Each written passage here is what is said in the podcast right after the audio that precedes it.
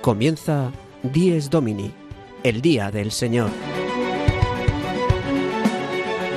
Con el Padre Juan Ignacio Merino.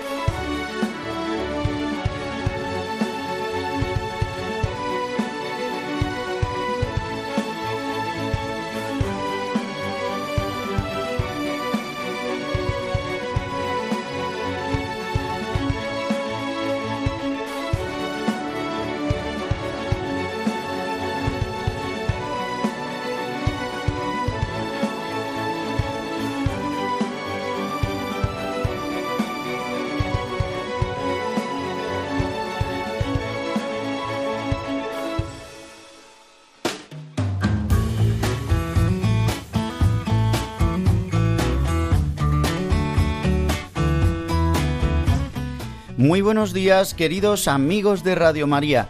Dies Domini, el día del Señor, el día de la verdadera alegría, el día en el que celebramos el misterio pascual de la muerte y resurrección de nuestro Señor Jesucristo.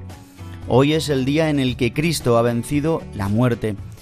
Hoy es el día en el que encontramos agua en el desierto y son vencidas todas las tentaciones. Hoy es el domingo.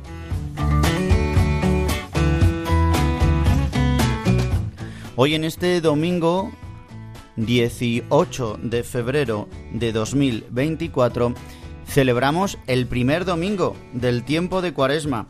Y vamos a centrarnos en el programa de hoy 10 Domini durante estos próximos 55 minutos con la compañía del que os habla el Padre Juan Ignacio Merino y de nuestros colaboradores. Para adentrarnos en la profundidad de este tiempo tan importante que es el tiempo cuaresmal y sobre todo para profundizar en el Día del Señor, el domingo.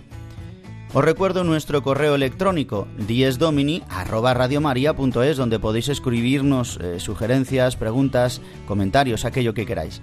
Y también deciros que podéis escuchar nuestro programa no solo escuchándolo en directo a través de las ondas de Radio María España, sino también una vez emitido a través de los podcasts en radiomaria.es y también en Spotify, Apple Podcasts y Google Podcast.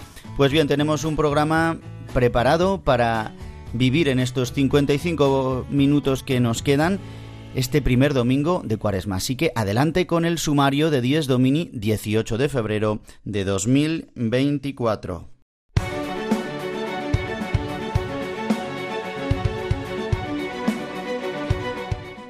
El sumario de 10 Domini. Y comenzaremos nuestro programa con la anécdota edificante que nos trae el padre Julio Rodrigo. Hoy nos va a hablar de la gran afluencia de feligreses en las misas del miércoles de ceniza.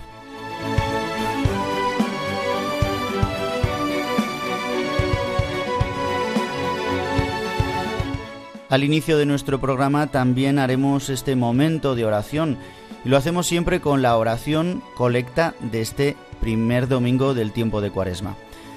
Así también eh, recordaremos y comentaremos las lecturas de este domingo, que siempre eh, el primer domingo de Cuaresma está centrado en las tentaciones que sufrió Jesús en el desierto, y siempre todo esto acompañado con muy buena música.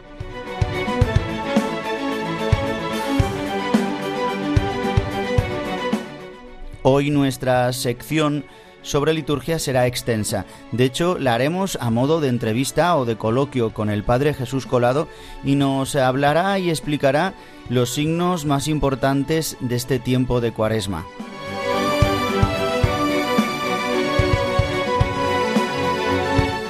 Y concluiremos nuestro programa recorriendo los santos de la semana, Juan José Rodríguez nos explicará cómo en este tiempo de Cuaresma se reducen todas estas memorias a conmemoraciones en el tiempo de Cuaresma.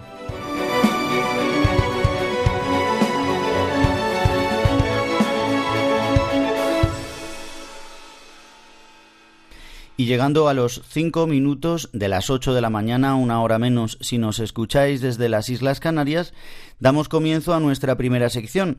Hoy el padre Julio Rodrigo desde Boadilla del Monte nos habla pues de una anécdota edificante como siempre. Hoy nos va a hablar de la gran afluencia que hay siempre como en las misas más importantes del año y una de ellas es la que hemos celebrado este pasado miércoles, miércoles de ceniza. Le escuchamos.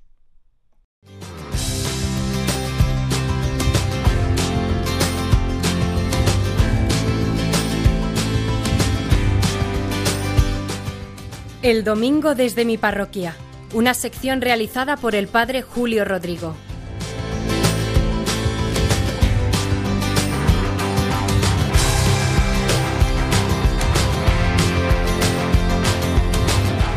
Muy buenos días y muy buen domingo a todos los oyentes de Radio María, a los que en esta mañana de domingo están escuchando este programa del Día del Señor, Dies Domini.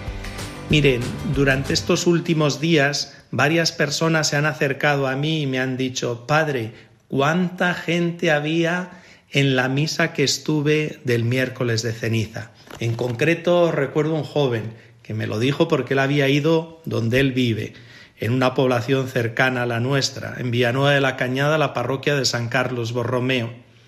Pero también me lo dijo otra señora que acudió a otra de las parroquias que hay aquí en Boadía del Monte, la parroquia de las Lomas. Lo mismo, cuánta gente había, lleno por completo. También yo experimenté esto, que en las misas que celebramos, pero especialmente en la misa de la tarde, al final ya de la tarde, había muchísima gente, gente de la habitual, pero gente también que no son de los rostros más habituales y más conocidos que día a día o domingo tras domingo acuden a la Eucaristía. Seguro que esto que me han contado algunos y que yo he experimentado ha pasado en todas las iglesias de España o en casi todas y en muchas del mundo entero. Una vez una señora, dueña de un restaurante, con mucho gracejo, aquí vive en Boadilla y aquí tiene su restaurante, me dijo, Padre, le voy a decir una cosa, si el día de la madre y el día del padre no se llena el restaurante, mejor cerrarlo. Mala cosa. Y me hizo gracia. Y pensé, trasladando este dicho a la iglesia, pues si en una iglesia el miércoles de ceniza y el domingo de ramos no se llena, mala cosa. Cerrar quizá no sería nuestra opción, pero algo iría mal, habría que pensarlo y habría que tratar de corregirlo y de superarlo. Muchas veces me he preguntado por qué este gesto de la ceniza ha calado tan hondo y resulta tan atractivo. Porque no deja de ser una provocación que vengamos a la iglesia al inicio de la cuaresma y nos digan, oye, recuerda que eres polvo y al polvo has de volver. Es como decirnos, recuerda que eres poca cosa, que un día te transformarás en nada, en polvo, en ceniza. Yo pienso que si es atractivo, es porque es realista. Nosotros sabemos esto. No nos gusta que nos lo estén recordando constantemente, pero quizá, aunque solo sea una vez al año, como sucede en la liturgia, no está de más que nos lo recuerden y que nos digan que no somos superhombres, que no somos superguays, que somos débiles, poca cosa, y que por tanto estamos necesitados de la ayuda de Dios, de su fuerza, de su gracia, de cambiar nuestro corazón para caminar así en paz a lo largo de los años de nuestra vida aprovechen este tiempo de cuaresma que estamos iniciando, hoy en el primer domingo que celebramos. Aprovechenlo, de verdad, que no quede la cuaresma simplemente en jornadas gastronómicas, en unos potajitos muy ricos y en unas torrijas que también están muy ricas. No dejen pasar esta oportunidad. Siempre podemos hacer algo más de oración y algo más de limosna y algo más de ayuno, prescindiendo de tantas cosas superfluas, no solo el alimento, entiéndanlo en el sentido más amplio. Siempre podremos hacer mucho más para acercarnos a Dios y acercarnos también a nuestros hermanos que nos rodean. De verdad se lo digo, aprovechen este tiempo de cuaresma y piensen qué es lo que pueden hacer a lo largo de estos días para acercarse más a Dios y para acercarse más a tantísimas personas que están a nuestro lado. Nada más, que aprovecho para saludarles y nos volvemos a escuchar la semana que viene. El domingo desde mi parroquia, una sección realizada por el Padre Julio Rodrigo.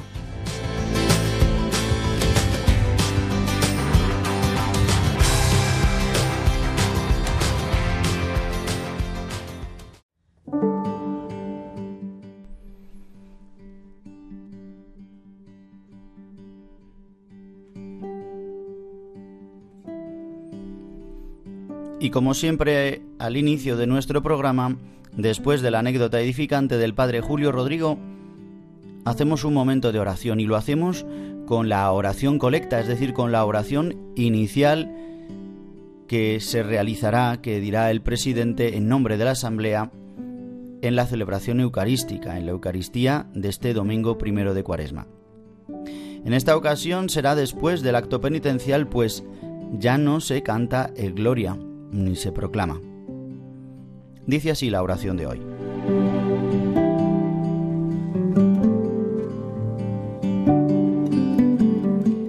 Dios Todopoderoso, por medio de las prácticas anuales del sacramento cuaresmal, concédenos progresar en el conocimiento del misterio de Cristo y conseguir sus frutos con una conducta digna.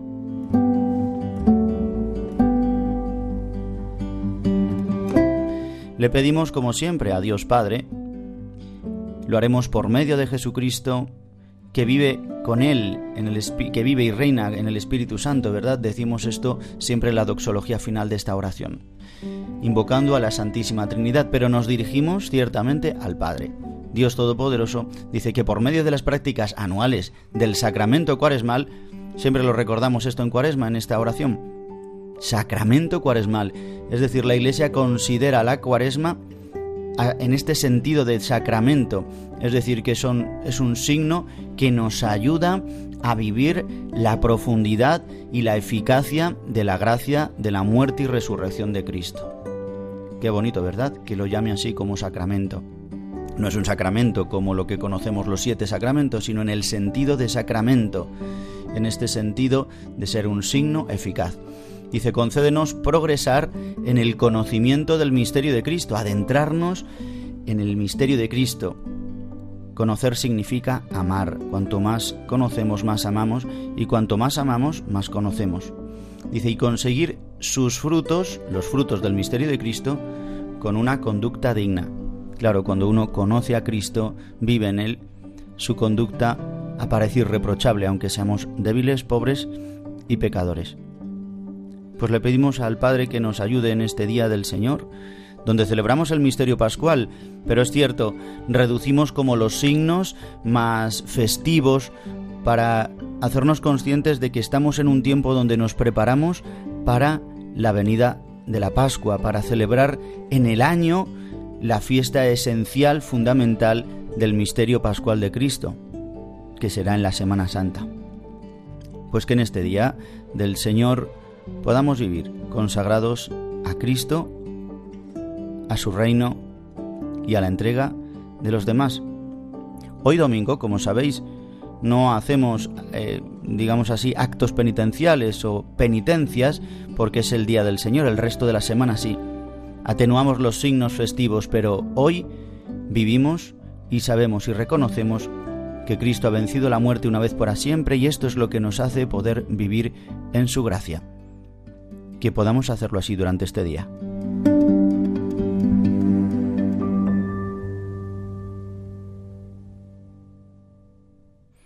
Y queridos oyentes y amigos de Radio María, continuamos en nuestro programa 10 Domini alcanzando los 14 minutos 40 segundos de nuestro programa El Día del Señor. Y hoy vamos a trasladar también nuestra sección de liturgia a la segunda parte del programa porque hablaremos con el Padre Jesús Colado y trataremos varios temas, eh, sobre todo de algunos signos litúrgicos de este tiempo de Cuaresma. Por eso ahora vamos a comentar brevemente, bueno, más bien vamos voy a hacer como un comentario general de las lecturas de este domingo, no ciñéndome tanto a lo que es el texto, sino más bien al sentido de las lecturas en este primer domingo de Cuaresma. Siempre, como sabéis, en el primer domingo de Cuaresma se proclama el Evangelio de las Tentaciones, ya sea en el evangelista que se proclame, ya sea Mateo, Marcos o Lucas. En este año litúrgico, como estamos en el ciclo B, leemos a Marcos, que tiene mm, pues un texto muy breve, es un pasaje muy breve el de las tentaciones, de hecho lo, narra de una manera eh, pues muy superficial, Marcos. De hecho, parece que Mateo y Lucas el texto lo componen sobre las tentaciones de una manera catequética. Así lo vemos.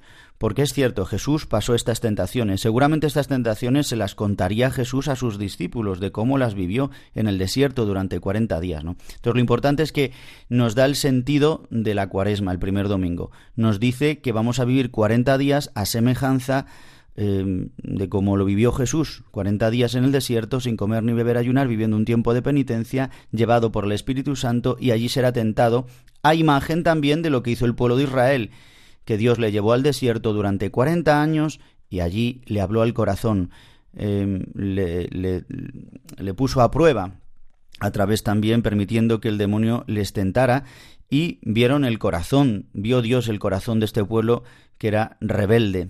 En cambio, el corazón de Cristo, la humanidad de Cristo, ha podido vencer las tentaciones porque es eh, Dios y hombre.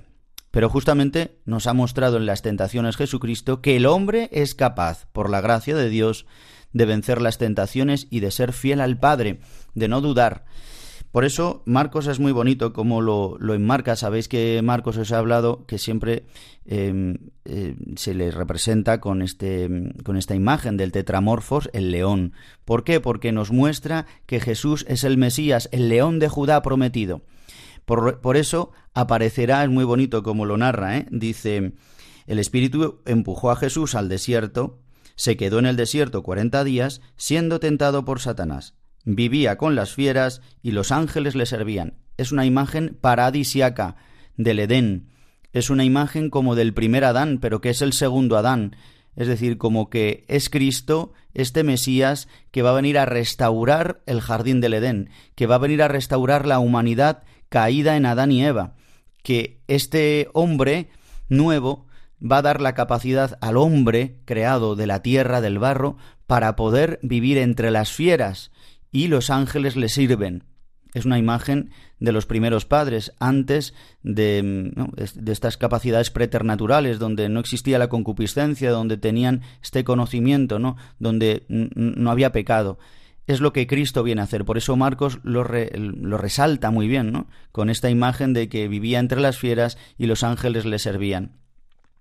Y también explicitando que vive cuarenta días, llevado al desierto por el Espíritu, una vez bautizado, una vez ungido eh, mm, por el Espíritu Santo, manifestado en el Jordán, y que eh, será tentado por Satanás. Mm, aparece aquí Satanás. Pero no explicita las, las tentaciones. Dice que después mm, de que Juan fuera entregado, Jesús se marchó a Galilea a proclamar eh, se ha cumplido el tiempo y está cerca el reino de Dios. Convertíos y creed en el Evangelio. Bien, pues las tentaciones las sabemos. Em, el orden varía según Mateo y Lucas, también según la importancia que quisieron darles para sus catecúmenos, para las comunidades a las que se dirigía su Evangelio pero sabemos que son tres. La del pan, la de historia, la de, eh, la de las, eh, las, vanidades de este mundo o la adoración a Satanás, ¿verdad? Em, la primera es la del pan. Jesús está en ayunas y le dice, convierte, el demonio le dice, convierte estas piedras en pan si eres el Hijo de Dios. Tenemos que decir una cosa, eh, no sabemos, no vamos a hacer un, tratado aquí de demonología ni de angeología, pero según nos cuenta el Evangelio, la Escritura, y como vemos, el demonio no sabe muy bien quién es Jesús. Por eso le utiliza muchos títulos de los que escucha de él y por, por los signos que da. Por eso intenta dialogar con él para descubrir si es el Mesías o no, porque si es el Mesías le va a vencer. Si no es el Mesías no va a poder con él. Si no es el Mesías, el demonio eh, podrá con él. En cambio, pues no, le vencerá. Le vencerá con palabra de Dios. Jesús, como tantas veces el Papa Francisco nos dice, con el diablo no se dialoga. Jesús no dialoga con él en este sentido porque lo que hace es utilizar la palabra de Dios y aquí nos da un signo. Él es, el, verbo de Dios. Eh, simplemente podría aplastarle y punto, no con su poder. Pero no, no lo hace, sino que lo que hace es eh, hablarle palabra de Dios, es decir, nos da la clave para saber cómo debemos combatir al demonio con palabra de Dios. A la primera eh, tentación del pan le responde que no solo de pan vive el hombre, aunque San Marcos no lo refleja aquí, ¿no? Pero creo que es bueno recordarlo. A la segunda tentación, que es la de la historia, es decir, le lleva ahí a lo alto, le dice, tírate para que eh, Dios haga un signo y te recojan los ángeles. Y le dice al Señor, tu Dios, no, no tentarás, no tentarás.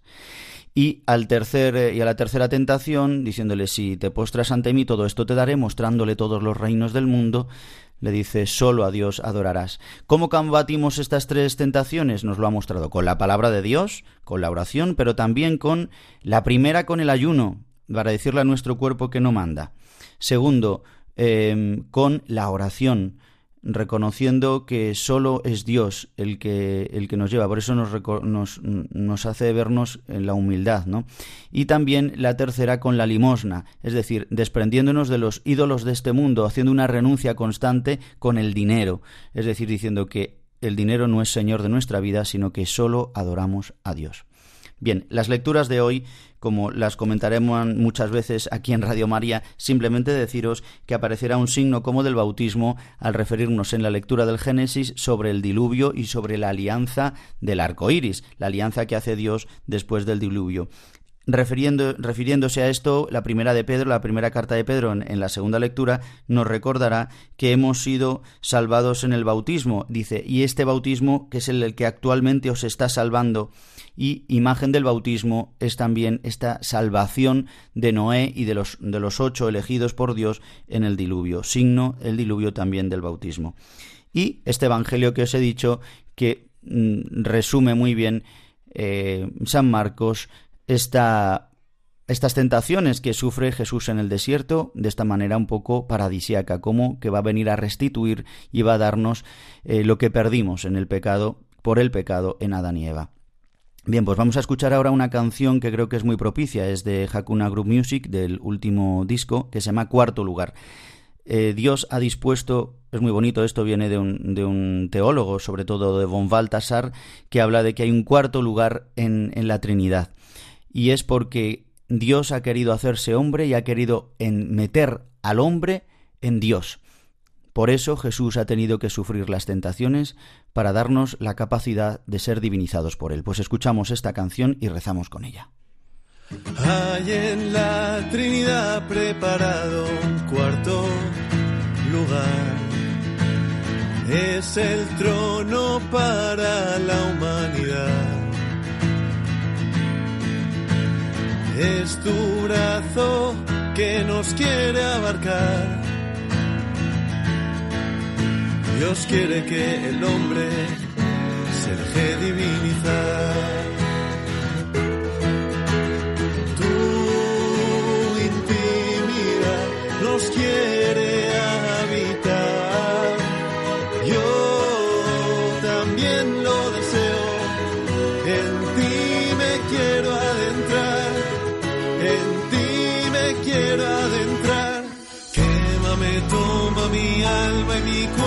consúmeme y hace arder en tu fuego. Te hiciste hombre para que el hombre se hiciera Dios.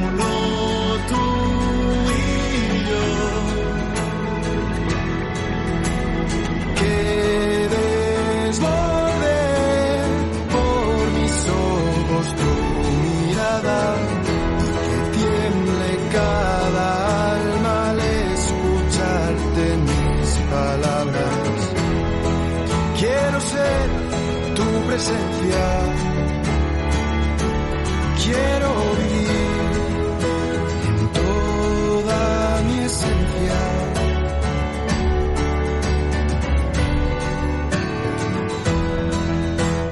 Quémame, toma mi alma y mi cuerpo, consúmeme y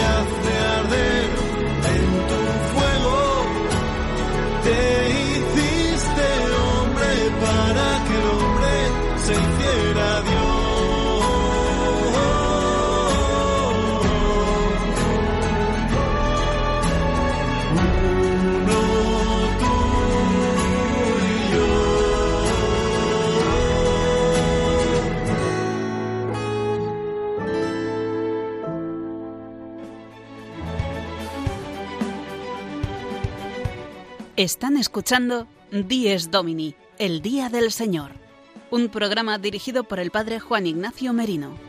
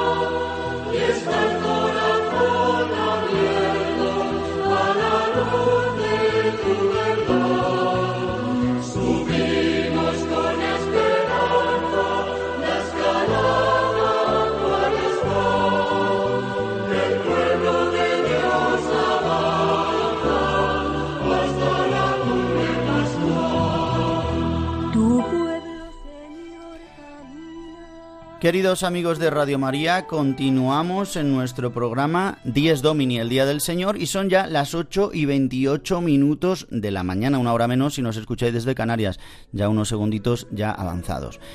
Mm, Vamos ahora a pasar a esta segunda parte del programa donde vamos a hablar del tiempo de Cuaresma y de varios signos litúrgicos. Por eso vamos a hablar con nuestro queridísimo Padre Jesús Colado, que nos hace siempre la sección sobre la liturgia y que hoy la vamos a hacer pues un poco dialogada. Así que damos ya la bienvenida al Padre Jesús Colado. Muy buenos días desde la ciudad de Fukuoka, en Japón. Buenos días, eh, Jesús Colado. Muy buenos días, don Juan Ignacio, y muy buenos días, como digo siempre, a todos los oyentes de Dies Domini.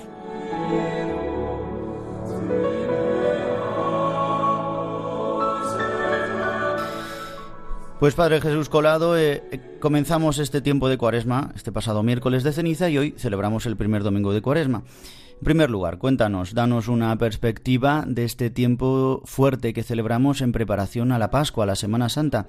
Dinos alguna pincelada sobre este tiempo tan importante que nos invita a la Iglesia a vivir en este tiempo. Sí, efectivamente estamos en este tiempo de cuaresma, que significa 40 días, son 40 días de ayuno, 40 días de penitencia, donde por cierto los 40 días de ayuno no se incluyen los domingos, pero bueno, en este tiempo de cuaresma, eh, que eh, es un tiempo de preparación, digamos, y también de penitencia, pero es de preparación y también de éxodo, al mismo tiempo que también es eh, de ansia de los bienes plenos, de la, de la felicidad plena que recibimos a través del bautismo. Y precisamente por esto, digamos que mm, hay distintas imágenes que nos pueden ayudar mucho a entender eh, en qué consiste esta cuaresma. ¿eh? Las, eh, tenemos los 40 días, que es una de las imágenes, que, es un- una cifra muy sugerente, porque nos recuerda tanto a las 40, los 40 días de, tentaciones en el desierto, 40 días en el desierto de nuestro Señor, que a su vez estos, estos, este tiempo de 40 días de tentaciones del Señor nos llama la atención, nos recuerda, digamos, a los 40 años en el desierto que pasa el pueblo de Israel, ya entraremos un poquito aquí porque eso esto es importante, y también a la, la imagen del desierto, es decir, la imagen del desierto como lugar de la tentación, lugar de la penitencia también, también tenemos el, el desierto como, como un modelo también de, de los 40 años del éxodo, es decir, de una salida de una, de una esclavitud y de unir a una tierra prometida. Y luego también tenemos en este mismo, en esta misma imagen del desierto, este desierto de un lugar donde principalmente falta todo, falta el alimento y sobre todo falta el agua. Explicando un poquito más estas tres eh, imágenes, podemos ver cómo, empezando, vamos a empezar por el Éxodo, eh, vemos cómo se nos está llamando a una salida de lo cotidiano, a una salida de la rutina, a una salida también del ritmo frenético en el que estamos, eh, y se nos lleva a través de un desierto, a través de un tiempo austero donde, donde hay los recursos son muy limitados, donde hace calor, donde no hay un árbol donde, donde cobijarse del sol, donde de noche hace mucho frío, donde falta el alimento porque no hay tierras fértiles y falta también el agua. Pero vemos que este éxodo parte de una iniciativa de Dios, que el pueblo de Israel no está pidiendo la liberación, sino que es Dios que ve la aflicción de su pueblo y precisamente por eso manda a Moisés, para, manda a este Mesías, entre comillas, este, a este Salvador, para sacarlo a su pueblo de la esclavitud de, de, Egipto y llevarlo a la tierra prometida. En este haber, haber, haber salido de Egipto y hasta que se llega a la tierra prometida están estos 40 años de, en el desierto, esto, este peregrinar de 40 años. Y esta es una de las imágenes que tenemos en la cuaresma, esta imagen de éxodo y de paso y de, y de llegada a la tierra prometida. También tenemos otro modelo, y es que precisamente en, este tiempo, eh, en un tiempo de penitencia en el cual vemos cómo eh, se nos invita también a la reducción a lo más simple y se nos invita también a, lo, a reducir a lo esencial y a entrar en, este, en esta actitud de penitencia, porque también viene pues, por las antiguas eh, prácticas penitenciales de los pecadores que, ¿no? Que, que, que, dejaban, digamos, de estar en comunión y de participar en la comunión eucarística y en la comunión con el resto de, de, la iglesia, con el resto de los hermanos cristianos. Este tiempo, este tiempo de purificación, les ayudaba también para luego volver y entrar en las fiestas pascuales, volver a la comunión eclesiástica, volver a, la vida, volver a la alegría de saberse queridos por Dios, de saberse perdonados por Dios y de saberse resucitados también por nuestro Señor. Y por eso también vemos como en estas tentaciones, que, que, el Señor nos las da ya vencidas, está también todo el proceso penitencial nuestro, porque no solamente nosotros que una vez que pecamos, porque hemos cedido a las tentaciones, se nos da este camino que nos devuelve a la comunión con Dios, que nos devuelve a la gracia, a la gracia divina y que nos hace también entrar con Jesucristo resucitado y con Jesucristo, con Jesucristo vivo y verdadero, nos hace vencer en Él también a las tentaciones. Esta es la segunda imagen que es muy importante.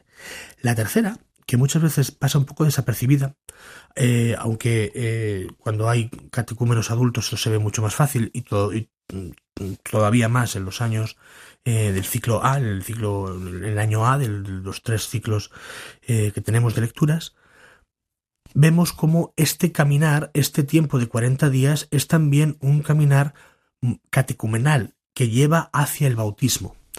Es precisamente en la cuaresma donde se realizan los ritos de las distintas admisiones y, elecciones y también entregas a los catecúmenos se le va entregando poco a poco los tesoros de la fe, hasta que llegan a la vigilia pascual, donde allí proclaman mm, solemnemente esta fe y son, y son eh, sumergidos en las aguas del bautismo, por la cual dejan de, mm, servir al mundo y de servir al demonio y se hacen auténticos hijos de Dios, libres y resucitados, porque han resucitado también con nuestro Señor. Esta es la tercera dinámica que siempre tenemos que tener muy presente, porque también nosotros, ya bautizados, se nos invita a también hacer este camino, digamos, eh, reduciendo todo lo esencial, hacer también este camino que eh, nos lleve también a redescubrir nuestro bautismo, a vernos también un poco en esa tensión que nos lleva hacia aquello que en realidad ya tenemos, pero que siempre nos ayuda a, eh, a revivirlo, que es precisamente el vivir este itinerario como una renovación también de nuestra llamada al ser cristianos y de, nuestra, y de la gracia que hemos recibido por el bautismo. Y Padre Jesús Colado, mm, todos vemos en nuestras parroquias, en nuestros templos, cómo mm, se disminuyen muchos de los signos que habitualmente tenemos, como pueden ser las flores, como puede ser el color morado, como otra de las tradiciones de tapar las imágenes. Y también durante las celebraciones eucarísticas, durante la Eucaristía, vemos que algunos signos pues se disminuyen, se atenúan, como por ejemplo, ¿no? Pues pueden ser eh, que ya no hay gloria, ni hay aleluya. Cuéntanos estos signos y qué significado tienen para nosotros para este tiempo de preparación. Sí, precisamente por eh, esta, esta, reducción a lo más esencial y por eh, ir buscando la, la austeridad en todos los en todos los, eh, los, los, signos para reducir a lo más esencial para que nada nos pueda distraer no porque sea algo malo en sí sino para que nada nos pueda distraer de esta concentración en la cual estamos eh, hacia nuestro Señor hacia eh, también este camino de conversión hay algunos signos y algunas algunos signos algunos himnos y algunas partes que se reducen a su esencia digamos que se reducen y se quedan de manera austera. Hablo concretamente, por ejemplo, del uso de flores sobre el altar o, alrededor del altar o, todo lo que son signos externos de decoración, al mismo tiempo que también los instrumentos musicales, siempre que no sean necesarios para el acompañamiento del canto. Y también, eh, por ejemplo, vemos cómo el Gloria, el himno, Gloria a Dios en el cielo, dejamos de hacerlo durante el tiempo de Cuaresma y también así el Aleluya. Concretamente esto siempre sí está hecho a posta para que podamos, eh, digamos, reducir todo a su, a, su, a su, más simple esencia, no por un afán minimalista o por o porque decir que está mal estar alegres. No es tanto eso, sino es más bien una manera de ponernos en tensión de que toda la, todo la plenitud de la alegría no la tenemos en tanto en cuanto estamos en este caminar.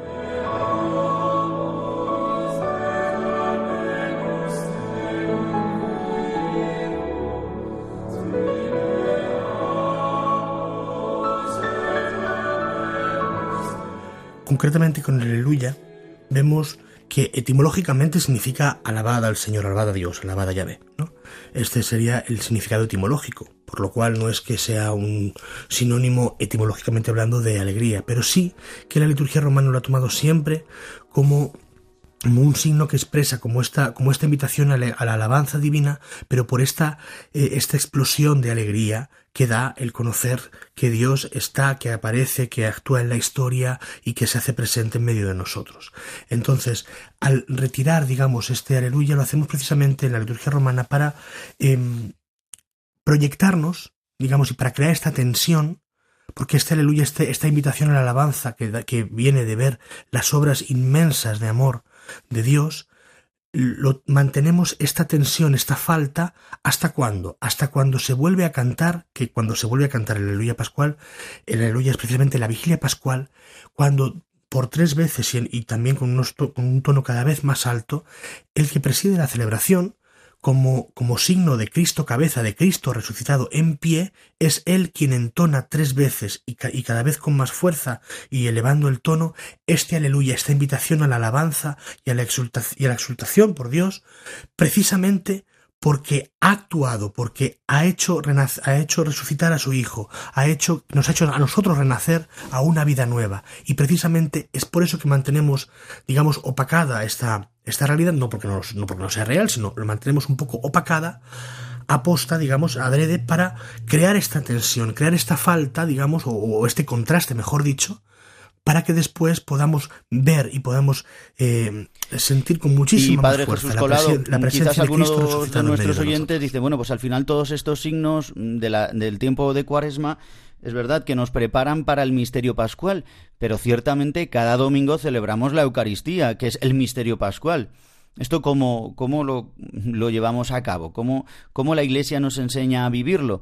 Porque claro, celebramos cada domingo la resurrección de Cristo, pero a la vez celebramos el tiempo de Cuaresma. Explícanos estos dos aspectos.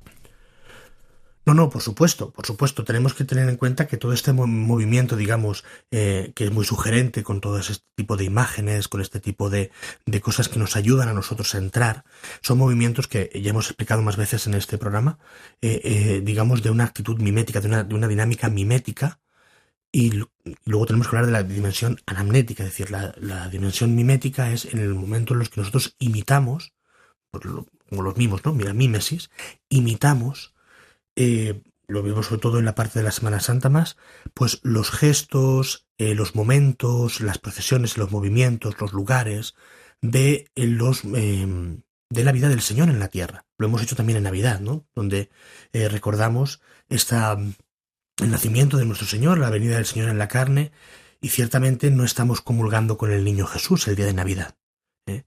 Igual que precisamente por eso, o sea, podemos ver cómo este, este movimiento es una, es, una, es una dinámica que nos ayuda como seres humanos que somos, que necesitamos que también nuestro cuerpo entre en la liturgia, entre en comunión con Dios. Entonces, para ayudar a este, nuestro, a este cuerpo nuestro, que no es nada malo, sino que ha sido redimido y es el es lugar de nuestra salvación, eh, necesitamos, como a nivel antropológico incluso, necesitamos estos signos que nos ayudan precisamente, que nos dan, eh, nos, eh, digamos, involucran también a nuestro cuerpo, a todo nuestro ser, no solamente a nuestra, a nuestra razón o nuestro corazón, sino también a todo nuestro cuerpo, lo involucran en, el, vivir el misterio del Señor. ¿no? Pero eso no quiere decir, pues esto es la parte mimética, pero eso no quiere decir que eh, en este momento pues comulguemos con el Señor que está siendo tentado y que en Navidad comulguemos, recibamos al niño Jesús recién nacido. Recibimos siempre a Jesucristo resucitado. Recibimos siempre a Jesucristo en este misterio de su pasión, muerte y resurrección. No tenemos que olvidar eso. Eso está, eh, eh, Cristo resucitado está siempre presente en la Iglesia, independientemente de que sea cuaresma o no lo sea. ¿no? Por eso cada vez que celebramos la Eucaristía, en ese momento vamos con los pies de la fe, digamos así, volvemos a la última cena, al Calvario y también a la tumba vacía. Esto, esto siempre se realiza en cualquier momento en que, en que celebramos la liturgia. Entonces, precisamente, esto nos tiene también que ayudar a ver cómo el Señor nunca nos abandona, sino que más bien, entendiendo que, eh, nuestro, que, como son humanos que somos, como espíritus encarnados que somos, necesitamos también que esta carne nuestra entre en esta dimensión de unión con Dios y precisamente por eso tenemos estos recuerdos anuales de los misterios de la fe. Pero en esta dimensión más anamnética, en esta dimensión que es la, dimensión auténticamente real, en la cual nosotros realmente vivimos, vivimos en un tiempo en el que Cristo ya murió, Cristo ya resucitó y Cristo vive eternamente feliz, eh, triunfante y vivo en la presencia del Padre y a nosotros nos hace llegar eh, todas estas gracias. Entonces, eh, precisamente es por eso por lo que tenemos que hacer esta distinción siempre de las dos, de las dos dimensiones.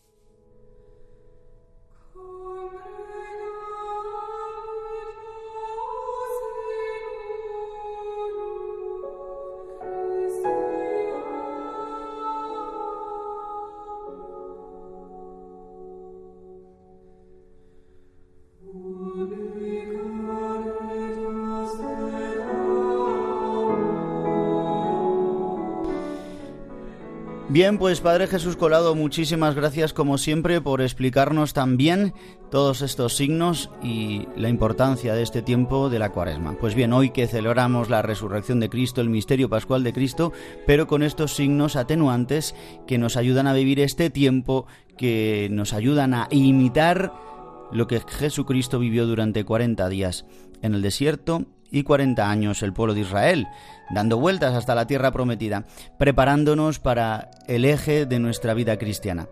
Muchas gracias, Padre Jesús Colado, y hasta el domingo que viene, si Dios quiere, feliz domingo. Pues muchísimas gracias también a usted, don Juan Ignacio, y a todos los oyentes del programa, y como digo siempre, que tengan todos un muy, muy buen domingo, y además les deseo una muy santa y muy fructífera cuaresma.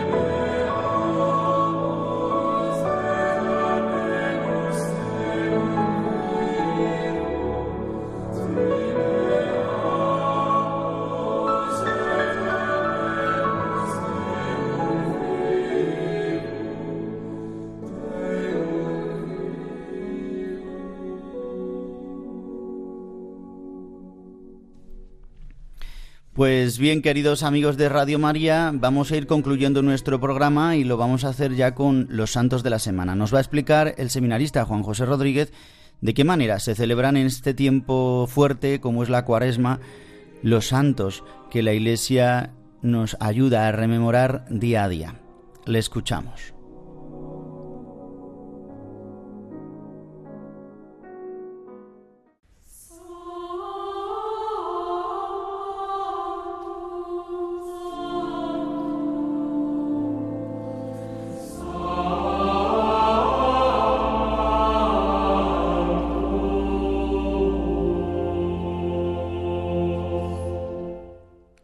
Los Santos de la Semana, con la colaboración de Juan José Rodríguez.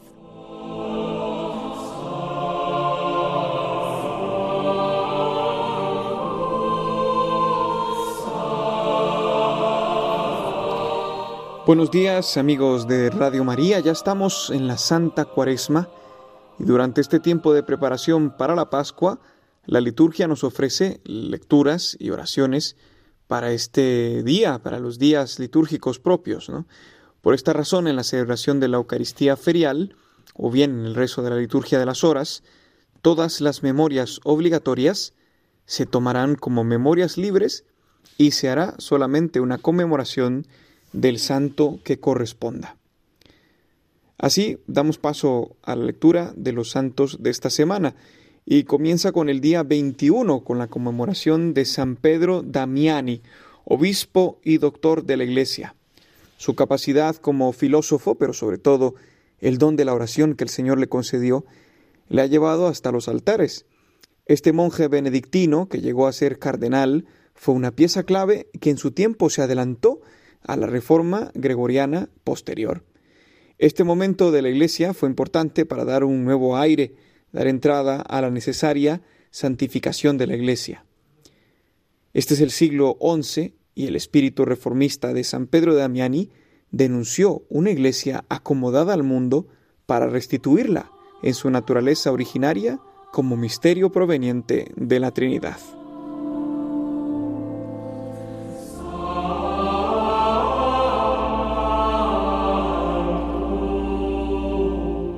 El día 22 es fiesta de la Cátedra de San Pedro. Este día escucharemos cómo esta Iglesia de Cristo, que está siempre en vías de purificación, Dios mismo la ha confiado a los apóstoles, y entre ellos al primero de los iguales, San Pedro. Tú eres Pedro, y sobre esta piedra edificaré mi iglesia, escucharemos en el Evangelio. Este es un día para rezar por nuestro Santo Padre Francisco, en cuya persona descansa la potestas clavis. Creemos por la fe que el Espíritu Santo ha inspirado la elección del Papa y que lo seguirá haciendo para bien de la Iglesia. Tradicionalmente en esta fecha ha sido costumbre entre los habitantes de Roma celebrar a los difuntos de la ciudad. Así esta costumbre tuvo su mayor auge cuando el pueblo romano se reunía ante el sepulcro del apóstol Pedro en el campo vaticano. Desde allí hoy también subsiste esta vocación a presidir la Iglesia en la caridad.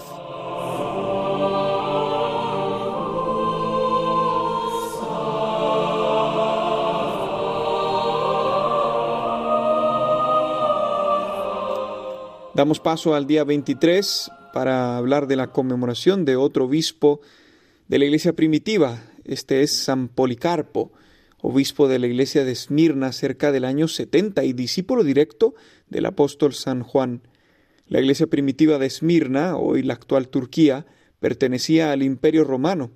Policarpo fue heredero de las cadenas que llevaron al martirio a San Ignacio de Antioquía. Ambos obispos estaban unidos en la caridad.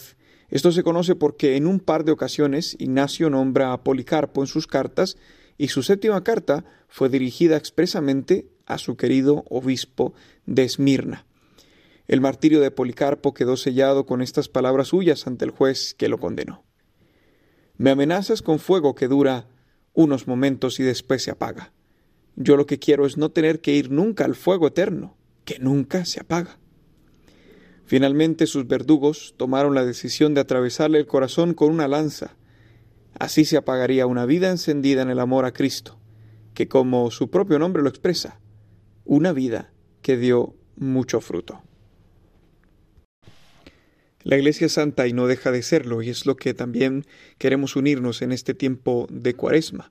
Recordamos unas palabras del Papa Benedicto XVI el 10 de junio de 2010, cuando dice que no existe una mayoría contra la mayoría de los santos.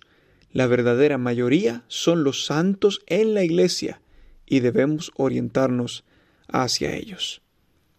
Que tengan un feliz domingo. Hoy este domingo en el que tradicionalmente recordamos el combate de Cristo contra las tentaciones, el ejemplo de los santos nos ayude a arraigarnos en esta iglesia llena del Espíritu de la Santidad. Un abrazo a todos.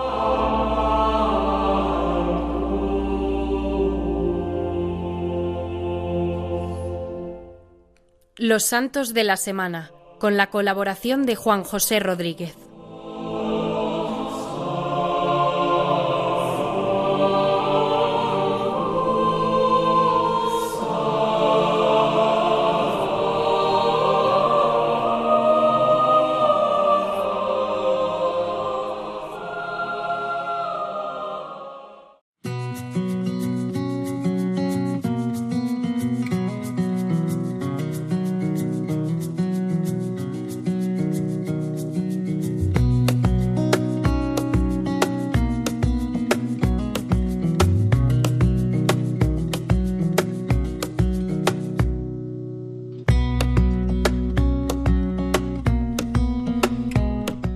Y queridos amigos de Radio María, llegamos ya a los últimos minutos de nuestro programa Dies Domini. El que os habla el Padre Juan Ignacio Merino se despide de todos vosotros, deseándos un feliz domingo. Este domingo primero de Cuaresma, 18 de febrero de 2024.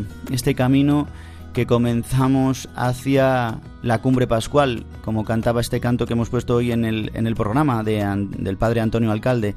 Este camino penitencial que nos lleva al misterio pascual de Cristo, a la celebración culmen de nuestra vida cristiana, al eje del año litúrgico. Bien, os recuerdo nuestro correo electrónico del programa y os agradecemos que nos escuchéis, porque merece la pena el esfuerzo que hacemos todo el equipo de Dies Domini para que podáis disfrutar del domingo, podamos ayudaros solamente un poquito en vuestra vida cristiana del día a día para poder vivir el día más importante de la semana, el día del descanso, el día del Señor. Bien, pues os recuerdo nuestro correo diesdomini arroba.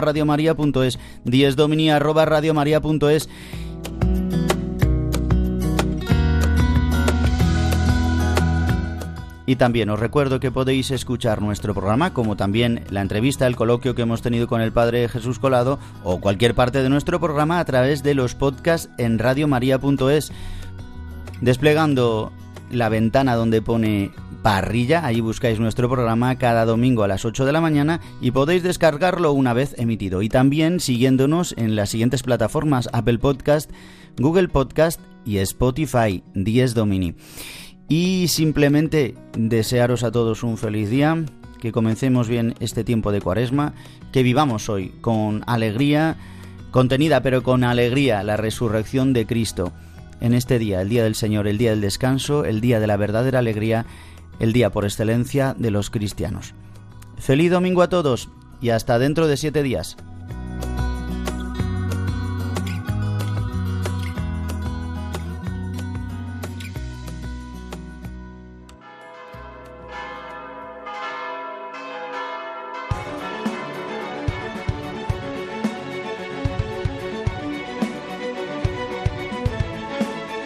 Han escuchado Dies Domini, el Día del Señor, con el Padre Juan Ignacio Merino.